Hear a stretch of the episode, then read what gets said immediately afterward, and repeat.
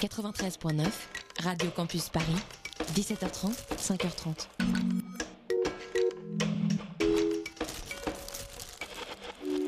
Il est 19h01 et vous êtes sur le 93.9 pour la matinale de 19h de Radio Campus Paris.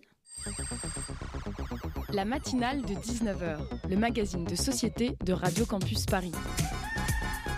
On y parle de sujets sérieux. Il n'y a pas d'édito enflammé sur le communautarisme blanc. De sujets moins sérieux. Ça peut être des bois sculptés à partir de formes naturelles interprétées. De ce qui se passe en Ile-de-France. Je me disais qu'à Paris, on était en avance sur la province. Et de débats pas forcément consensuels. Parlez-nous un peu de cette coupe monstruelle. Tous les jours, du lundi au jeudi, jusqu'à 20h, sur le 93.9. Alors ce soir, je vous avoue tout, je suis dans l'impossibilité de me focaliser sur un sujet d'actu en particulier. Cette semaine, l'actualité a été particulièrement chamboulante et puisque je jouis de ce petit espace d'expression, j'en profite pour vous faire part du calendrier de mes émotions. Lundi, j'ai frôlé la crise cardiaque quand j'ai suivi la conférence de presse de Mediapart qui annonçait qu'une enquête préliminaire visait sa rédaction et que des enquêteurs souhaitaient perquisitionner les locaux de leur journal. C'était encore pire quand j'ai lu hier que c'est visiblement Matignon qui a provoqué cette enquête. Quelle joyeuse porosité entre le pouvoir exécutif et législatif. Aujourd'hui, j'ai recraché mon café quand j'ai lu le témoignage accablant de Cécile Duflot dans le, quatrième, dans le cadre du quatrième jour du procès intenté par Denis Baupin pour diffamation concernant les affaires d'agression sexuelle dont il est accusé par plusieurs femmes politiques et comment il a tenté de caresser le cou de l'ancienne ministre de l'écologie en lui disant de se laisser faire qu'elle a répliqué en lui donnant un coup de pied dans le tibia. J'ai aussi cru que j'allais pleurer quand j'ai lu que des scientifiques avaient découvert qu'en Antarctique, une énorme cavité est apparue. C'est littéralement un trou d'à peu près la superficie de Manhattan, de 300 mètres de haut, qui démontre que la fonte des glaces est bien plus rapide qu'elle ne devrait l'être. Mais parmi la colère, la tristesse, l'accablement, il y a eu ce petit moment de grâce lorsque j'ai lu que Gérald Darmanin, notre ministre de l'Action et des Comptes publics, a voulu étaler sa culture façon confiture en répondant mercredi à l'Assemblée nationale à une députée La France Insoumise. Il a déclaré Nous pouvons considérer qu'effectivement, la vie, ce ne sont pas des statistiques. Et comme le disait Winston Churchill, ce qu'il montre est intéressant, mais c'est comme les maillots de bain, ce qu'il cache l'est encore plus. Manque de peau, ce n'est pas Churchill qui a déclaré ça, mais Coluche. Dommage pour lui, mais merci pour la bonne blague.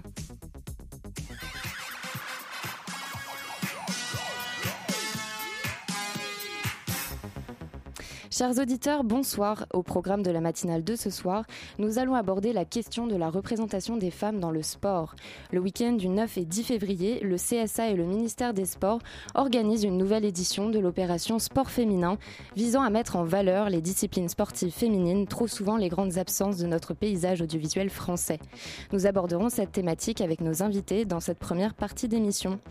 En deuxième partie, nous accueillerons des membres de l'association Sol Lucette Omnibus, une compagnie de théâtre musical et gestuel à destination des enfants et adultes muets et malentendants. L'association fête ses 20 ans d'existence. Et pour introduire notre propos, nous allons tout de suite écouter un extrait carrément scandaleux d'une archive, archive, de l'INA où l'on entend Nelson Montfort et Philippe Candeloro pendant les Jeux olympiques de Sochi. Merci à vous d'être à l'écoute sur le 93.9 et en route pour une heure d'émission. Cramponnez-vous car nos invités ne diront que des choses intéressantes. La femme du XXe siècle est active dans bien des domaines que la tradition réservait autrefois aux hommes. De nos jours, de nombreuses femmes s'arrangent pour satisfaire à leurs devoirs de ménagère tout en participant activement à la vie sportive. C'est la première fois que l'équipe de France est championne d'Europe quand même, on rentre dans l'histoire. Championne d'Europe Le costume en jette euh, autant que la nana, j'allais dire. Ah bah ça, je vous le confirme.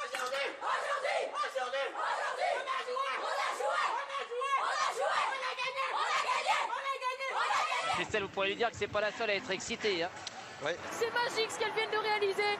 Elles ont battu les championnes du monde. En 2006, on avait fait une petite allusion d'ailleurs à son joli petit postérieur. Sa morphologie n'a pas tellement changé. Ah, je connais plus d'un anaconda qui aimerait bien venir euh, l'embêter un petit peu, cette jeune Cléopâtre euh, canadienne. La vitesse et l'endurance dont font preuve les sportifs d'aujourd'hui ne cessent d'étonner les spectateurs. Vous venez d'entendre à l'instant, en partie, hein, les commentaires sexistes de Nelson Montfort et Philippe, Candeloro pendant les Jeux Olympiques de Sochi en 2014. Le sport féminin souffre d'une mauvaise visibilité, de sexisme, de discrimination. En 2012, le sport féminin français représentait 7% du volume horaire des retranscriptions sportives. En 2017, il oscillait entre 14 et 18,5%. Ces chiffres ont été déclarés en 2014 par Nathalie Sonac, une membre de, du Conseil supérieur de l'audiovisuel, qui est à l'initiative de l'opération Sport féminin. Cette quatrième édition a lieu le week-end du 9 et 10 février. Son but, visibiliser et médiatiser les pratiques sportives féminines. Pour en parler ce soir avec nous, nous accueillons Catherine Louveau. Euh, vous êtes sociologue et auteur de nombreux ouvrages portant sur la question des différences entre hommes et femmes euh, face au sport. Bonsoir Catherine. Bonsoir. Et nous accueillons aussi Laurine Koulibaly et Laura Jacob. Vous êtes toutes les deux footballeuses au sein de l'équipe féminine du club Red Star, installée euh, dans le nord de Paris à Saint-Ouen. Bonsoir à vous et Bonsoir. merci d'être avec nous ce soir. Et pour mener cette, cette, cette, interview avec moi, je suis accompagnée de Carole. Salut Carole. Salut, salut. Alors, euh, Catherine, j'ai lu une tribune que vous avez écrite dans, le club Mediapart en 2012. Et dedans, vous avez déclaré que dans environ 40 disciplines sportives, seulement 20% de sa représentation est féminine. Alors, euh, quelles disciplines sont euh, ciblées en particulier? Et depuis 2012, est-ce que ce plafond de verre évolue?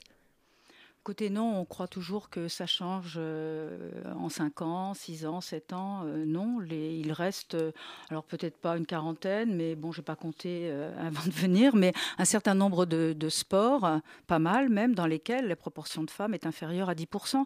Par exemple, le football, justement. Par exemple, le rugby, le tir, le tir à l'arc. Enfin, bon, tout un ensemble de disciplines qui sont les pratiques motorisées, enfin, beaucoup de, sports. Alors que, euh, par exemple, sur le football, hein, puisque bon, on a des footballeuses avec nous, on a le sentiment, enfin, très souvent, euh, on, entend les commentaires, mais ça y est, euh, le football féminin se développe, c'est un engouement, etc. Un engouement où on a 6 à 7% de filles à la fédération, il y a encore du chemin à faire. Et alors justement, Laura et, et Laurine, est-ce que c'est difficile en tant que femme d'intégrer une équipe de football? Euh, non, pas, à notre niveau district, dans le sens où il y a beaucoup d'efforts qui sont faits pour justement multiplier les clubs à destination des femmes. Donc euh, non, on trouve assez facilement des clubs, surtout en ce moment, et donc euh, il y a vraiment des efforts qui sont été faits. Après, le problème, moi je l'identifie plus vraiment au niveau de la représentation nationale, des choses vraiment de haut niveau. D'accord, oui, donc c'est ça. Donc en fait, si vous gravissez à un moment donné les échelons et que vous vous qualifiez, là, ça va être compliqué. Voilà. Par rapport à la discipline masculine, euh, est-ce que vous connaissez éventuellement des chiffres ou est-ce que vous savez, euh, peut-être, peut-être, est-ce que vous savez si pour euh, certains de vos amis euh, euh, masculins, est-ce que c'est plus facile pour eux d'aller, de, de gravir tout simplement? Après, là, ça dépend aussi euh, des qualités sportives, mais euh, c'est vrai que le football masculin, il y a énormément plus d'équipes. Et euh, après, c'est vrai que nous, dans le 93, il y a beaucoup d'équipes de, foot féminin. C'est pas la même chose, par exemple, dans le 91. Je sais que j'ai commencé le football dans le 91 et parfois on avait des difficultés à trouver des adversaires. Donc, oui, il y a quand même encore des problèmes de ce côté-là. Euh, alors, les, chiffres de 14 et 18,5% euh, dont je vous parlais au début hein, du volume horaire des retranscriptions sportives, ils datent de 2017. Est-ce que depuis deux ans, on peut dire qu'il y a eu une évolution euh, justement Est-ce que cette représentation a été accrue à la télévision notamment?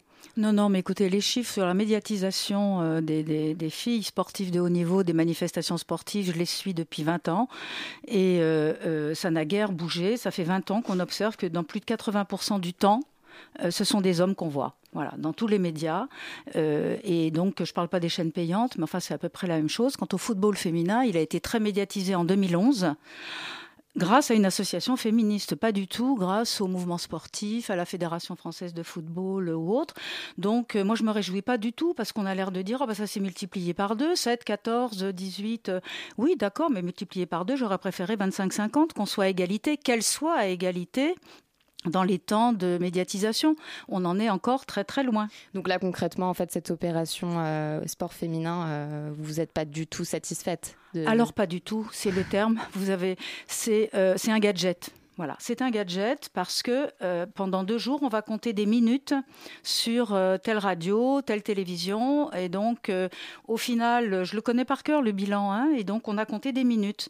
Et on va se donner bonne conscience sur le fait que on aura montré du... Non, c'est toute l'année que la question se pose. Il y a un décret de 2004 qui dit toutes les, les, les 21 manifestations sportives qui devraient être médiatisées. Et sur les 21, il y en a deux ou trois qui concernent les filles. Donc, L'égalité, ça serait de les diffuser euh, euh, autant que, que les hommes, euh, parce que bah, elles sont dans tous les sports de haut niveau. Et alors, bah, justement, vous parlez du football qui est particulièrement discriminant. Est-ce qu'on a des chiffres au niveau du financement? Parce que la question du financement se pose aussi.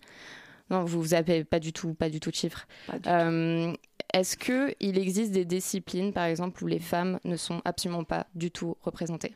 Mais pas représentés sous quel angle vous voulez dire bah, C'est-à-dire des sports qui sont exclusivement masculins et qui excluent. Bah, il y en a pratiquement plus. Par exemple, un des derniers à rentrer aux Jeux Olympiques, c'est la boxe, la boxe anglaise. Hein. Bon, 2012 quand même. Hein. C'est-à-dire qu'à l'échelle de l'histoire, euh, ça a été très très long. Mais il y a eu pire. Il y a l'épreuve de, de saut à ski féminin, parce que la fédération internationale, son vice-président, un médecin, considérait que c'était dangereux pour les femmes parce que les femmes, on a peur qu'elles se fassent mal, par exemple. C'est pour ça que beaucoup dans le rugby, ah oui, mais non, mais je veux pas que ma fille fasse du rugby parce qu'elle va se faire mal. Parce que les hommes, ils se font pas mal, eux. Mais les filles, elles jouent pas au rugby pour se faire mal. Elles jouent au rugby parce qu'elles ont envie de jouer au mmh. rugby. Après, bah, les conseils, le reste, euh, c'est pareil pour les garçons et pour les filles. Et euh, donc le, sport est quand même un, un, endroit où il y a des valeurs euh, extrêmement fortes qui sont qui sont prônées comme l'égalité, euh, l'équité, l'entraide. Et ben, au niveau de la médi de la de, la médiatisation, euh, pourquoi on n'y arrive pas justement, alors que le, toutes ces valeurs-là font partie quand même euh, du sport. Déjà historiquement, les filles, elles sont rentrées à la Fédération française de football en 1970, bien que dans les années 20, il y avait des équipes de football féminines. Bon, donc c'est très, c'est très récent, mais en fait pendant très longtemps, moi les journalistes que j'interrogeais sur les grandes chaînes euh, publiques me disaient euh, ah mais ça se vend pas. Jusqu'au jour où en 99, on a retransmis un dimanche soir euh, un match de handball, les filles étaient en finale d'Europe et ça a donné 12 millions de téléspectateurs. Et là ils se sont dit ah ben finalement alors ça se vend pas, ça voulait dire que les publicités n'achetez pas les minutes de publicité quand il s'agit d'épreuves féminines. Mais ça dure pour beaucoup de sports de haut niveau. Beaucoup de femmes, par exemple en voile auturiel, ont du mal à se faire financer, à trouver des sponsors. Mais du coup, ça c'est un, un peu le serpent qui se mord la queue, à savoir que euh, on veut que le sport euh, au féminin progresse, mais en fait, les, les choses ne sont pas là. Alors, euh, à leur juste valeur et à, leur, euh, à, la, hauteur, à, la à la hauteur de la médiatisation euh, qu'elle devrait être. Oui, parce que si par exemple, ce qui manque pour les filles, euh, très souvent, ce sont les modèles. De même qu'on voit pas de femmes ingénieures à la télévision. De même, si on voit des footballeuses, si elles voient des footballeuses, si elles voient des femmes entraîneurs, si elles voient des joueuses de rugby, comme on peut voir un peu plus de handball, un peu plus etc. Les filles donc peuvent se dire ah ben moi aussi je peux le faire, j'ai envie de le faire, euh, voilà. C'est-à-dire que on sait bien d'ailleurs de manière générale dans les médias qu'il y a beaucoup de domaines dans lesquels on continue de ne voir que des hommes. Et donc euh, le, discours sportif évidemment est comme vous dites avec beaucoup de valeurs, c'est éducatif, socialisant, c'est bon, c'est c'est ça intègre, etc., etc. Ça c'est le discours. Dans les faits, dans les faits, le sport hiérarchise il discrimine et il est très inégalitaire, en particulier concernant les filles, les garçons, les femmes, les hommes. Et alors justement, Laurine et Laura, moi je voudrais vous, vous demander euh, quel a été euh, en fait euh, ce qui vous a motivé à faire du football? Est-ce que justement auprès de vos proches c'était un petit peu bizarre? Est-ce qu'il y a eu des réactions bizarres venant de vos proches? Ce qui m'a motivé moi à la base, c'était bah, j'étais en cinquième dans une classe foot, mais uniquement masculine. Et c'est de voir les garçons aller au foot euh, ensemble presque tous les jours, enfin toutes les semaines en tout cas, euh, qui m'a motivée à vouloir faire du foot. Du coup, je me suis inscrite euh, à l'AS Foot dans mon collège, mais c'était pas du tout au même niveau que les garçons, on n'était pas du tout considérés. Et ma mère, au début, elle voulait pas du tout que je fasse du foot. Et elle parlait d'impact et de, euh, du développement de mes muscles aussi. Elle allait dire que j'allais finir carré, euh, etc. Donc, euh, ouais, il y a eu une réaction un peu bizarre, mais mon oncle, il a calmé les choses. C'est un vrai fan de, de, football, donc il a, il a calmé les choses et au final, c'est bien passé. Ça fait 5 ans. et justement, le fait d'être la seule nana parmi plein de mecs, c'était pas justement un peu intimidant ou si, parce qu'en plus c'était le début, c'était des garçons qui jouaient depuis qu'ils avaient là et qu'ils avaient 6-7 euh, ans. Moi je suis arrivée, j'en avais 11. C'était très intimidant, mais après on se fait, on s'y fait, on s'y fait et au final on se retrouve avec des filles parce qu'il y a plus de plus en plus de filles qui sont attirées par le football. Et on, ouais, on se fait à l'image, mais. Hmm. Et toi, Laura, ta motivation à faire du football euh, Moi, j'ai toujours aimé regarder le football parce que je viens d'une famille portugaise et donc euh, le foot, euh, c'est tout le temps, à chaque conversation de café. Et quand j'étais petite, on m'a dit que je voulais faire du football, mais mes parents ont estimé que c'était une lubie. Donc, ce qui fait que j'ai fait de la gym et de la danse. Et puis finalement, au fur et à mesure, je trouvais pas de sport individuel qui me plaisait. Et puis j'étais toujours aussi passionnée de football à la télévision. Et donc j'ai décidé de m'inscrire. Et c'était, j'aurais dû le faire plus tôt. Parce que finalement, tous les gestes auxquels les garçons sont acculturés depuis vraiment tout petit, bah moi maintenant, c'est, difficile de les apprendre parce que c'est, les gestes mmh. qu'on fait quand on est petit, c'est tellement naturel, répétitif. Ensuite, ça demande beaucoup plus d'efforts. Donc voilà. Catherine, j'ai vu que vous vouliez réagir. Euh, juste, une phrase sur ce qui a été dit sur euh, euh, la, peur de prendre des muscles, etc. Mais dans le milieu sportif, ça reste comme ça, et chez les parents aussi beaucoup, c'est-à-dire l'inquiétude, en fait, que les filles perdent leur féminité, comme si elles allaient transmuer en hommes, à partir du moment où elles font un sport de tradition masculine. Et la même peur existe pour les garçons qui voudraient faire de la danse. Hmm. Forcément, il va devenir homosexuel. Donc là, il y a quand même des, modèles, et ça dure, ça, dans le milieu sportif et dans dans, notre société, dans la culture, on va dire. Hein. Donc il y a du, gros travail à faire. On revient sur ces propos juste après une petite euh, pause musicale. If a man has money today, people don't care if he has Coco Bay. If a man has money today, people don't care if he has Coco Bay. He can commit murder and get off free. Live in the governor's company, but if you are poor, People tell you, shoot, a dog is better than you.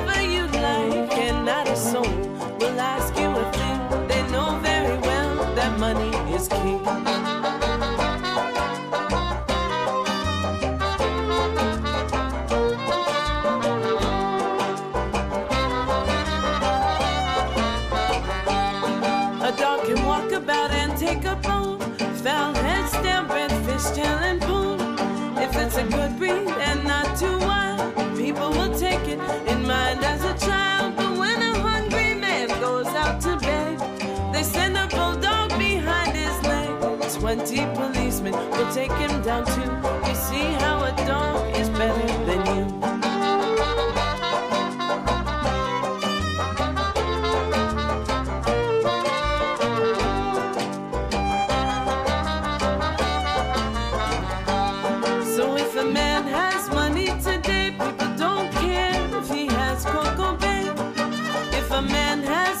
today.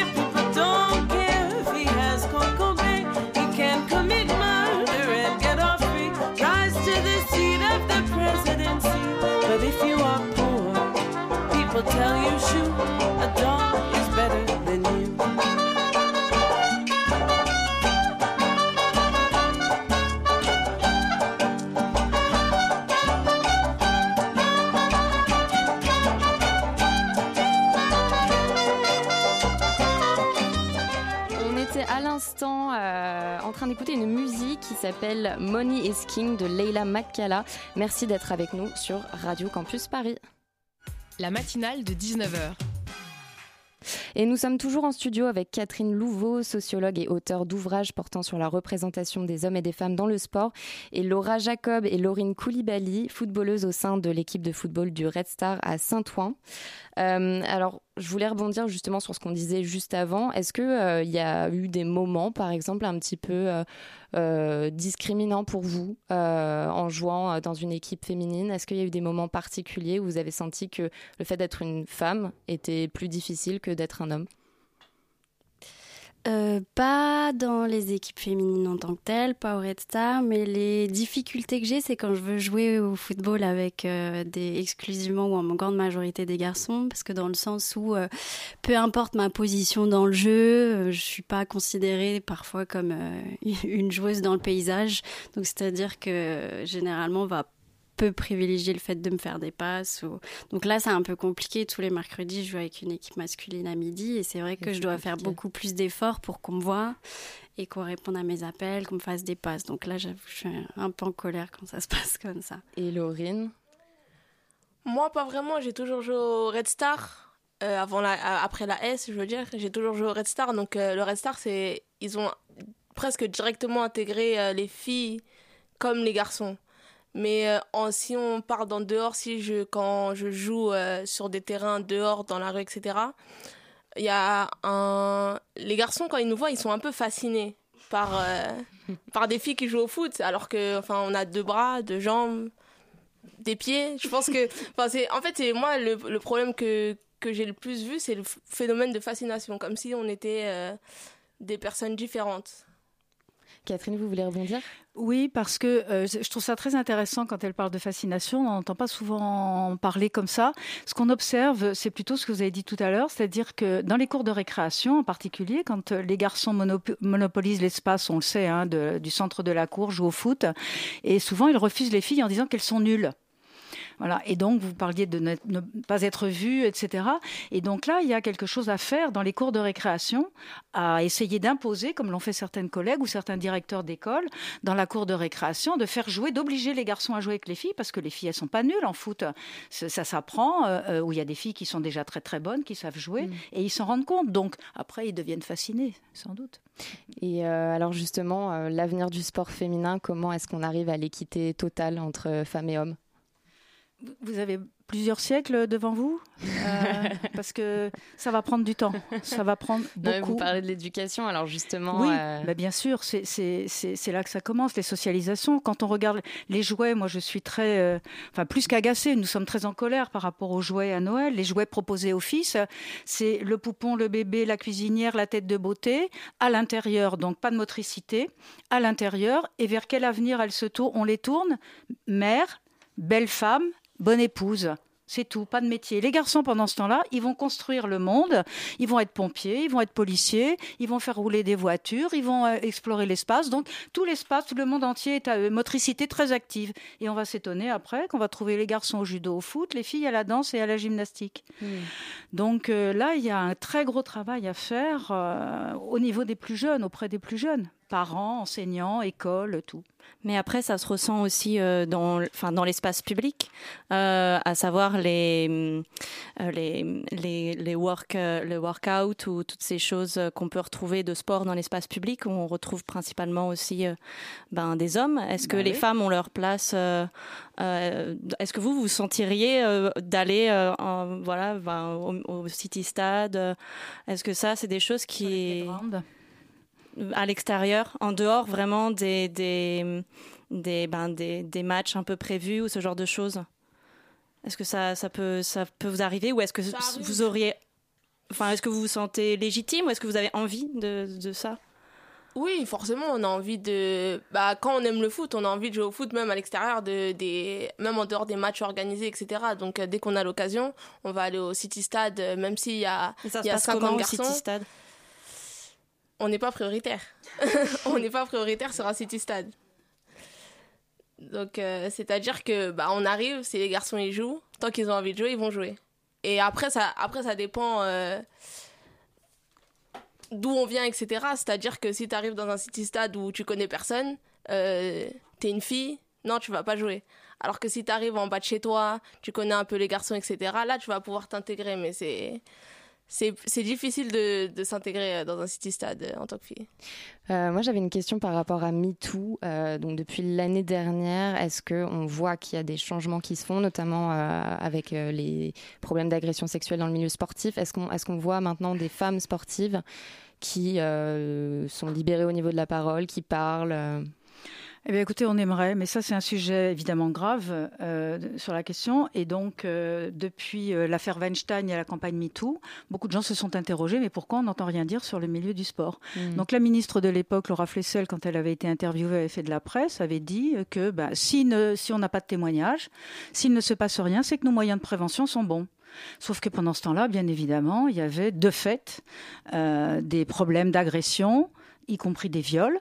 De fait, aux États-Unis, on avait l'affaire Nassar avec plus de 200 gymnastes euh, donc, qui venaient témoigner au tribunal devant ce, cet entraîneur, kinésithérapeute, etc., qui s'est pris 60 ans, 70 ans de, de, prison. Donc en fait, bien sûr qu'il y en a. Il y a eu l'affaire euh, Isabelle de Mongeau qui a fait un livre qui est euh, très connu, Moyen de Bec au lancer du marteau. Au mois d'avril, il y a eu des athlètes à Créteil qui disaient qu'elles écrivaient des courriers depuis 10 ans, mais on leur disait... Euh, on, des dirigeants ont dit bah oui mais c'est embêtant ça, ça abîme l'image de l'athlétisme. Et puis euh, oh, quand même ils étaient bons ces entraîneurs. Et puis on nous avait dit de l'obligation de réserve. Mais comment ça l'obligation de réserve? Si c'est un viol c'est un crime et c'est une obligation de signalement voyez? Et donc, je trouve que dans. Et maintenant, on a quoi? On parle de prévention, de préserver les valeurs du sport. On ne parle pas de porter attention à tous ces faits qui euh, arrivent, qui existent. On a créé un collectif et on a des témoignages et il y en a beaucoup de témoignages. Donc, c'est la chape de plomb, c'est l'omerta, c'est le grand silence. Pourquoi? Pourquoi? Ben Parce qu'il y a des enjeux considérables. Les filles, si elles disent, si elles parlent, déjà c'est sûr que leur carrière sportive est finie. Voilà. Ensuite, elles ne sont pas crues. Euh, et puis, euh, il faut pas salir l'image du sport. Et avec les Jeux 2024, ça va pas s'arranger. Mmh. Et vous, Laura et Laurine, est-ce que vous avez euh, éventuellement entendu parler euh, de chez vos amis, par exemple, de, de faits tels que des agressions sexuelles Ou éventuellement, est-ce que vous avez des. Comment dire senti chez vos proches qu'il y avait un problème de ce côté-là? Euh, non, pas Avec du tout. tout et... euh, par rapport au milieu sportif, oui. non, pas du tout. Après, c'est vrai que c'est pas les mêmes configurations euh, des sportifs de haut niveau et nous, finalement. Enfin, moi, j'ai toujours trouvé de la bienveillance auprès de nos éducateurs et euh, non de ce côté-là. Et Laurine, non plus? Non plus, aucun ouais. problème. Bah pareil, comme elle dit, il y a que de la bienveillance. Enfin, ils veulent nous intégrer au maximum, mais il n'y a pas de, il y a pas de souci. J'ai appris le souci des agressions sexuelles tout à l'heure. Euh, en discutant juste avant le début de l'émission. Donc, euh... et, et, vous, si ça vous arrivait justement, est-ce que vous iriez témoigner? Est-ce que vous vous sentiriez euh, mal de le faire? Bah, Je pense quand même, euh, non, il faut, faut, aller témoigner quand même. Porter plainte surtout, hein c'est-à-dire oui. que on le, on le, sait en France, hein, euh, beaucoup de viols, il n'y a pas de plainte déposée ou du harcèlement sexuel sans aller jusqu'au viol, quoi. Hein, bon, mm. voilà. Et donc c'est beaucoup plus difficile, c'est très difficile de parler, c'est très difficile de Est-ce qu'il y a des moyens qui sont quand même mis en place? Oui, il y en a bien sûr. Il y, a, il y a plusieurs associations, regroupements, le Comité éthique et sport. Nous-mêmes, on a fondé un collectif novice non violence sexuelle euh, dans le sport. Euh, on a déjà reçu des témoignages avec des démarches judiciaires qui ont été engagées parce que la fédération euh, disait oui, mais on va voir, mais t'en fais pas. Enfin bref, essayer de, de, mettre tout ça sous l'étouffoir, quoi. Euh, Laurine, Laura, est-ce que vous avez une prochaine date de match prévue? Ben, Samedi matin. Donc voilà, on compte euh, sur une foule pour venir nous aider dans cette épreuve. 5 euros la place. C'est Merci beaucoup à vous trois, Laurine Koulibaly, euh, Laura Jacob et Catherine Louveau, d'avoir accepté de venir sur notre plateau de la matinale de 19h. Chers auditeurs, restez avec nous. L'émission continue après cette courte pause musicale.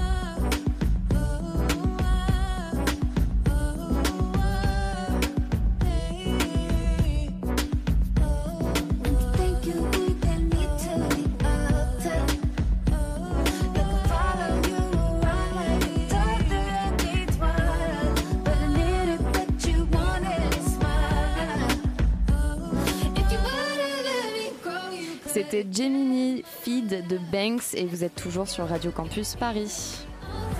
La matinale de 19h sur Radio Campus Paris. Parlons peu, parlons médias. Je vous parlais tout à l'heure justement, vous connaissez sans doute Mediapart euh, et la célèbre moustache de celui qui dirige ce média indépendant. Actuellement, le journal, auteur de nombreuses révélations comme par exemple l'affaire Benalla, se trouve attaqué de toutes parts. Alors qu'Edoui Plenel était auditionné au tribunal ce lundi 4 février pour répondre à l'accusation de diffamation lancée par Denis Baupin, au même moment, cinq représentants de l'autorité judiciaire tentaient de perquisitionner les locaux du journal. La journaliste de Radio Parleur, Prisca Dacosta, a suivi Edoui Plenel jusque dans le métro pour recueillir ses premières réactions en apprenant la nouvelle. Et donc, euh, ce matin, on était au tribunal de Paris et vous avez appris la perquisition de, de vos locaux. Est-ce que vous pouvez nous expliquer comment vous avez découvert ça et ce que vous avez ressenti? Bah, J'étais au tribunal euh, pour euh, défendre l'honneur de Mediapart dans le cadre du procès que nous fait Denis Baupin, dont nous avons révélé euh, euh, il y a euh, en 2016, il y aura bientôt trois ans, des faits de harcèlement et d'agression sexuelle. Et juste avant que je passe à la barre en tant que directeur de publication, j'apprenais que sur ordre du procureur de la République de Paris, une perquisition pour atteinte à l'intimité de la vie privée de messieurs Benalla et Kras était ordonnée et qu'un procureur et des policiers se présentaient à Mediapart. Nous avons refusé euh, cette perquisition. Ce n'est pas sûr que le match soit terminé, car euh, en enquête préliminaire, on peut refuser une perquisition, mais après, ils peuvent saisir ce qu'on appelle le JLD, le juge des libertés de la détention, pour néanmoins avoir l'accord euh, pour faire cette perquisition. nous allons faire une conférence de presse pour dénoncer cela, qui est une violation totale du droit de la presse. nous avions été saisis, en revanche, par les juges indépendants chargés de l'affaire Benalla, après nos révélations sur l'affaire Benalla révélation qui montrait une violation du contrôle judiciaire, qui montrait euh, euh, la commission de euh, l'effacement de preuves et évidemment l'implication de M. Benalla, très proche de M. Macron, il faut le rappeler, dans un sulfureux contrat avec un oligarque russe. Et là, il nous avait demandé les éléments, les enregistrements que nous avions publiés. Et nous leur avions dit que, évidemment, nous allions les remettre comme un élément de preuve publique pour qu'ils puissent travailler. Là, c'est tout tout à fait autre chose. C'est une manœuvre, encore une fois, du parquet, avec un nouveau procureur qui a été choisi euh, par M. Macron, qui est donc un procureur très lié au pouvoir politique. Et c'est une manœuvre qui est une atteinte profonde à la liberté de la presse, au secret des sources, au devoir d'enquêter des journalistes. Après une entrevue dans le métro parisien, je retrouve Edoui Plenel à 16h dans les locaux de Mediapart pour une conférence de presse. Il est entouré de Fabrice Arfi, Anton Rouget et Marine Turchi, les trois journalistes à l'origine de la dernière enquête de l'affaire Benalla, ainsi que de son avocat Emmanuel Torgeman et le secrétaire général de Reporters sans frontières Christophe Deloire. Nous n'avons commis aucun délit, nous n'avons fait que révéler des faits d'intérêt public. Le parquet de Paris, le nouveau procureur de la République, n'a d'autre urgence que de faire cet acte violent rarissime et qui a déjà suscité des protestations quand ce fut le cas du canard enchaîné et de l'équipe, de venir perquisitionner un journal. Euh, ce matin, euh, un procureur de la République assisté du deuxième procureur de la République, puis de trois policiers, dont, excusez du peu, un commissaire divisionnaire de la brigade criminelle, vous avez bien entendu, de la brigade criminelle, ont frappé à la porte du journal pour nous annoncer, messieurs, c'est une perquisition. Ça n'est jamais arrivé dans l'histoire du Mediapart. Et je crois qu'on peut dire que nous sommes face à une dérive liberticide quant à la liberté du droit d'informer et ce qui constitue, d'après la Cour européenne des droits de l'homme, sa pierre angulaire, le secret des sources. De ce point de vue-là, ici, c'est un sanctuaire. C'est un sanctuaire pour que nous puissions publier des informations vérifiées et d'intérêt public. Il me semble que la violation du contrôle judiciaire, le parjure devant le Sénat et l'affaire d'État que représente le contrat russe sont autrement plus importantes que de savoir qui pourrait informer Mediapart ou si la vie privée de M. Benalla a été euh, attentée. Beaucoup de questions restent donc en suspens après cette tentative de perquisition qui sonne comme une atteinte au secret des sources. Les rebondissements n'en finissent plus de tomber. L'enquête visant Mediapart a été ouverte sur un signalement fait par le cabinet du Premier ministre, selon les propos relayés par de nombreux médias. À suivre donc, et notamment sur radioparleur.net. Bonjour à tous. Ça va? Vous avez la forme Oui. Bienvenue au spectacle Tralala. Le poisson. Le poisson. Où est-ce qu'il est, le poisson? Il est caché, il est où? Vous le voyez? Ah oui, le poisson. Alors tout le monde va choisir de faire son poisson. Un gros, une baleine, une baleine, ou alors un tout petit poisson qui frétille. Choisissez votre poisson. Tout le monde a son poisson Les petits poissons dans l'eau nagent, nagent, nagent, nagent, nagent. Les petits poissons dans l'eau nagent aussi bien que les gros. L'araignée m'a piqué le nez. La coquine, la coquine. M'a piqué le nez. C'est normal, elle voulait un baiser. Vous venez d'entendre un extrait du spectacle Tralala réalisé par la compagnie Sol Lucette Omnibus. Pour la présenter, c'est une compagnie de théâtre musical et gestuel dont le nom veut littéralement dire Le soleil brille pour tous. Implanté dans le 12e arrondissement, ce lieu de formation et de création est en partie à destination des enfants et des adultes sourds et malentendants. Son ambition est de créer son propre répertoire, en mélangeant des créations, des adaptations de contes et de textes contemporains. Pour en parler ce soir avec nous, nous accueillons Catherine Soyer, vous êtes la présidente de cette association, et Lucie Brianceau, bénévole au sein de l'association. Bonsoir à vous deux. Bonsoir. Bonsoir, Kathleen. Bonsoir. Et pour animer cette interview, j'accueille à mes côtés Tiffaine de la rédaction de Radio Campus Paris. Salut Tiffaine. Bonsoir Kathleen. Alors, euh, ma première question porte sur euh, un atelier qui s'appelle Bébé Signe. Euh, donc, vous réalisez un spectacle ou un atelier ouvert plutôt le, le 16 février prochain. Alors, moi, ma première question, c'est comment on signe avec un, un bébé? Comment ça se passe, l'apprentissage à cet âge-là en fait, si vous voulez, j'accueille les parents, donc les familles, le papa, la maman, le bébé, et euh, à travers des comptines, euh, des chansons, euh, des jeux, des, lectures de, livres, ils apprennent le vocabulaire de la LSF, la langue des signes française. Alors les, les bébés vont voir leurs parents faire, donc par le mimétisme, ils vont vouloir faire aussi ces gestes, donc ils vont se les approprier.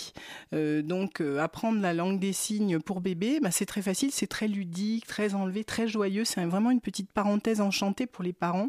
Ils se régalent parce que vraiment c'est un petit moment pour soi. On est vraiment euh, dans euh, un ici et maintenant. Et c'est pour ça que j'aime la langue des signes, c'est parce que c'est un moment pour soi. Voilà, c'est très important. On parle de bébé de quel âge? Alors, ça, ça va dépendre des parents. Il y a des parents qui me. J'ai une maman enceinte qui est venue là à peine. Déjà, elle est hyper, euh, hyper euh, au taquet. Elle veut déjà apprendre.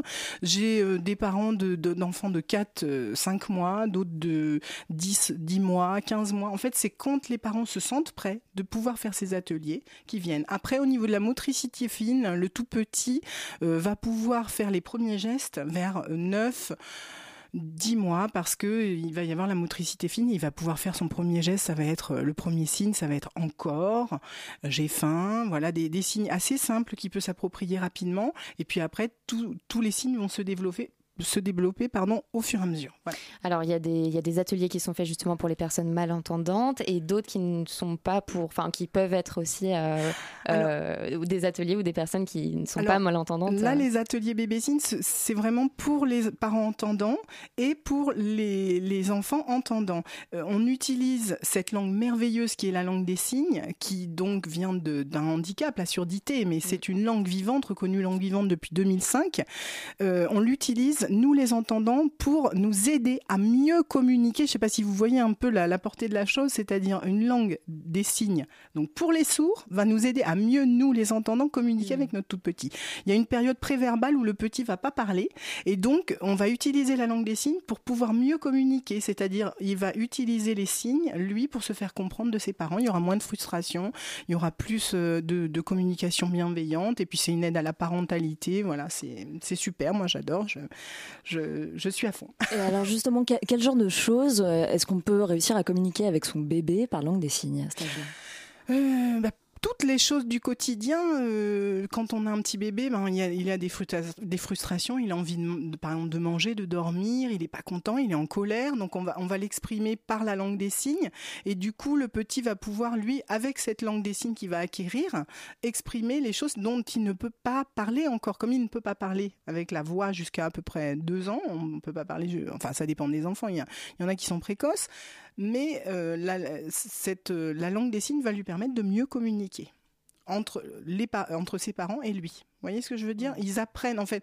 par les comptines, par les chansons, par la langue des signes. Le tout petit va commencer à communiquer avec ses parents et donc il va pouvoir se faire comprendre. Par exemple, s'il dit j'ai faim, bah, le, le, parent va voir le signe j'ai faim et il va tout de suite comprendre. Alors que s'il ne communique pas avec la langue des signes, comment on peut comprendre que son enfant a faim? Hmm. Vous voyez ce que je veux dire?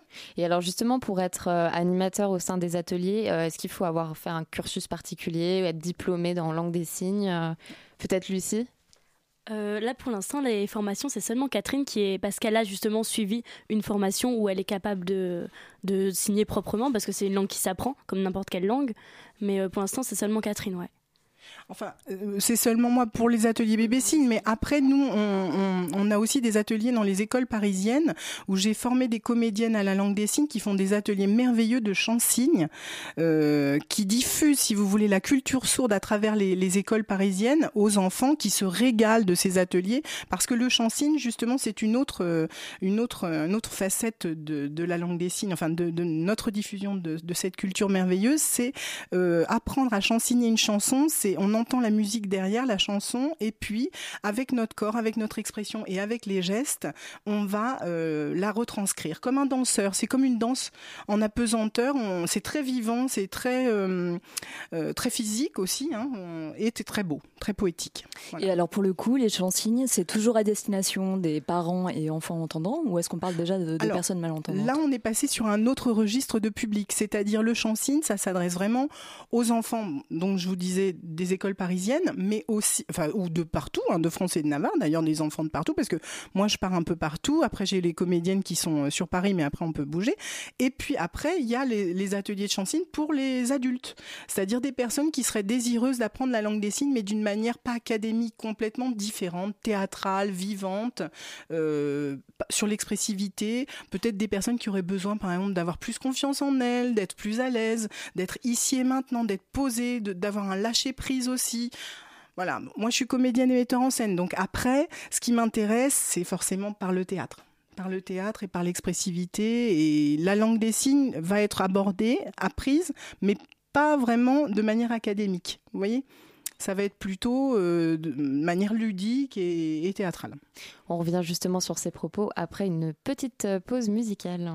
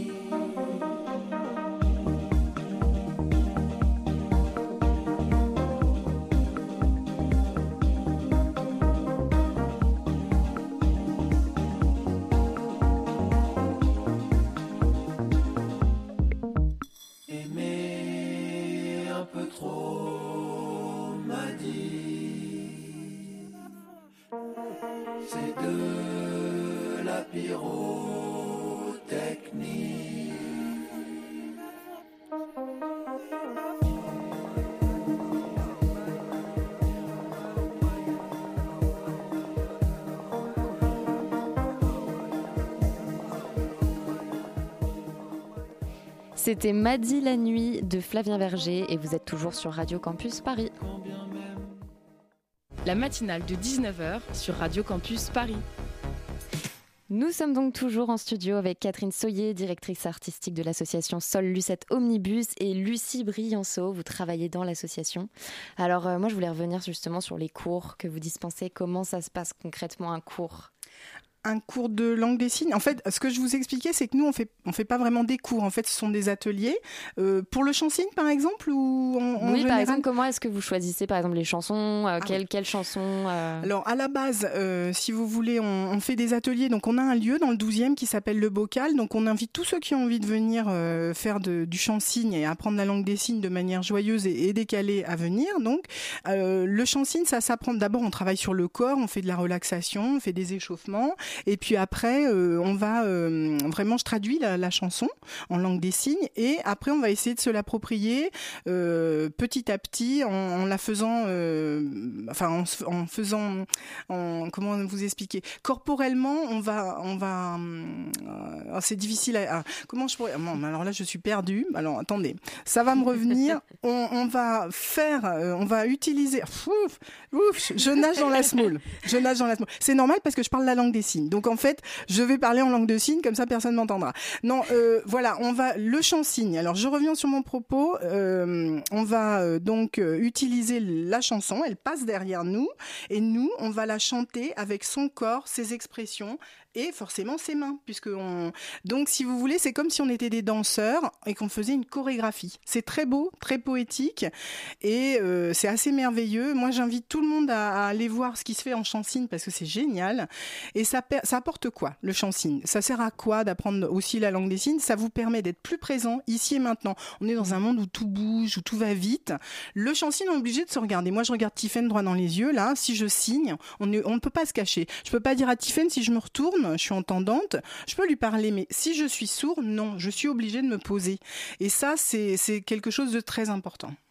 Vous savez justement pourquoi viennent les personnes qui viennent assister à vos, à vos cours de, de chansigne? Est-ce que c'est une démarche d'apprentissage d'une langue étrangère? Est-ce que c'est des, des, velléités de communication avec des personnes malentendantes? Ou est-ce que c'est vraiment euh, une démarche euh, soit esthétique, soit euh, novatrice Eh ben, c'est un petit peu tout ça en réuni parce qu'en fait, ce sont des personnes qui ont besoin, qui, qui, sont très attirées par la langue des signes depuis des années, qui ont jamais osé et qui ont envie de communiquer avec des sourds, mais aussi qui se trouvent bien dans notre compagnie théâtre parce que ils trouvent qu'il y a une ambiance euh, c'est un peu particulier. C'est une manière différente d'apprendre une langue aussi, c'est original. Donc ils se sentent euh, de bien dans la, dans la structure. Euh, alors en, France, je voulais revenir sur un, sujet euh, un petit peu statistique. Hein. Euh, on, a à peu près 180 000 personnes qui sont atteintes de surdité complète.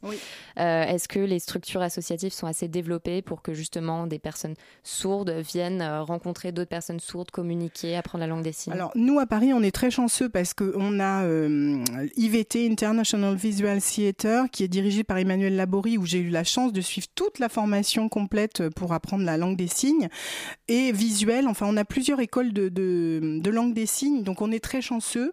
Après, en province, ça l'est moins, mais il y a énormément d'associations où on apprend la langue des signes plus ou moins bien parce que effectivement, euh, apprendre la langue des signes, c'est mieux de l'apprendre avec un vrai sourd et pas spécialement avec un entendant aussi. La, la, la, langue des signes va être plus pure, plus fluide. Euh, donc, on a beaucoup de choses qui se font. Maintenant, il y a une sorte de, de renouveau. On s'intéresse beaucoup à la langue des signes depuis euh, la famille Bélier, depuis bah, depuis euh, Vouzelot, c'est une, une quelqu'un qui a gagné un prix, je crois, en beauté, qui était une mm. très belle femme qui a gagné un prix de beauté, qui était sourde ou malentendante, qui a beaucoup exprimé aussi son, son handicap. Donc de Miss France. Voilà, Lucie est beaucoup plus au courant que moi des dauphines de Miss France, que je ne suis pas parce que j'ai pas la télé, mais j'ai la radio. Donc euh, voilà, euh, ça contribue à faire, à diffuser euh, la, la culture sourde et à faire connaître euh, cette culture qui est magnifique parce qu'ils ont une histoire, ils ont un humour, ils ont qu'on ne connaît pas spécialement. Vous voyez, donc ils ont été brimés pendant 100 ans. On les a empêchés de, de communiquer comme moi. Je suis bretonne, par exemple, on interdisait le breton à un certain moment. On n'avait pas le droit d'avoir des prénoms bretons.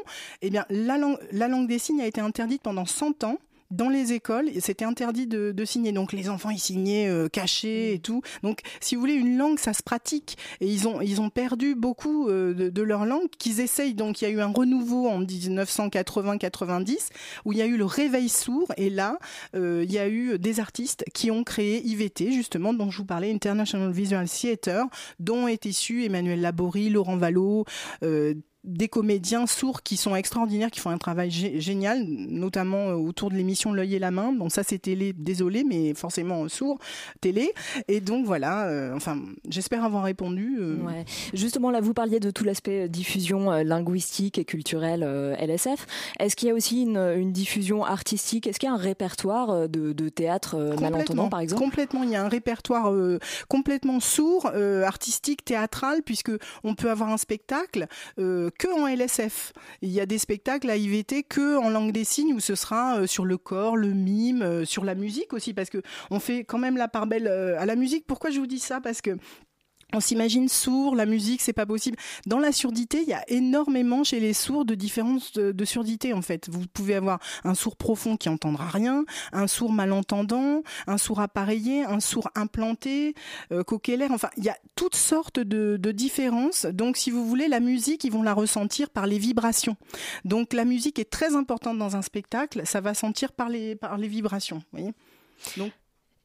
On doit déjà conclure, je suis désolée, Oui, mais merci, merci à, à vous deux, Catherine Soyer et Lucie Brianceau, d'avoir accepté notre invitation sur le plateau de, la matinale de Radio Campus. La matinale de 19h, le magazine de société de Radio Campus Paris. Et on, nous- on écoute tout de suite une chronique de Mathilde de la rédaction de Radio Campus Paris diffusée le 24 janvier dernier. Libre à Mathilde qui nous a rejoint en studio. Bonsoir Mathilde, comment allez-vous ce soir? Bonsoir mon cher Simon, auditrice, auditeur. Eh bien tenez, arrêtons-nous là-dessus.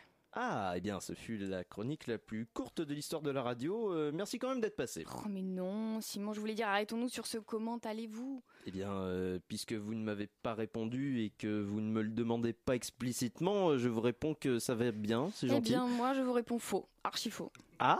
Bah oui, parce que là on est en plein dans cette convention toute hypocrite du ça va, oui merci et toi, qui ne sert pour la plupart du temps qu'à entrer en contact avec son interlocuteur pour engager une conversation.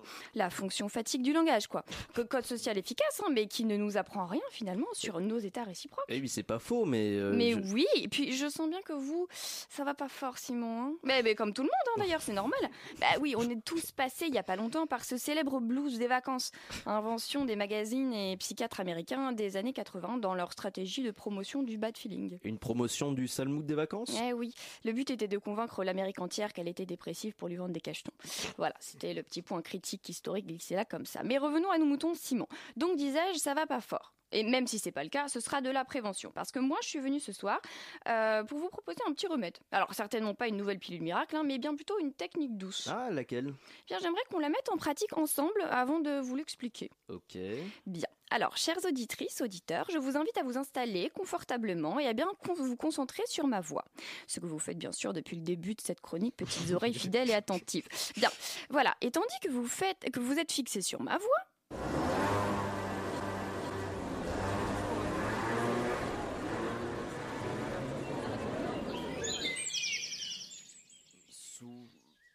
Soit, euh, mais encore oui, voilà, voilà. Toute ratée qu'elle fut, cette expérience était une tentative de hors-champ radiophonique. Mhm. Euh, je m'explique, je m'explique. Alors, d'abord, je rappelle le procédé du hors-champ au cinéma. Tout cadrage définit un hors-champ. C'est au-delà de l'image montrée à l'écran. Exemple. Un film vous montre un salon. Bon, c'est le champ. Et là, d'un coup, une femme rentre dans cette pièce par une porte. Bim, hors-champ.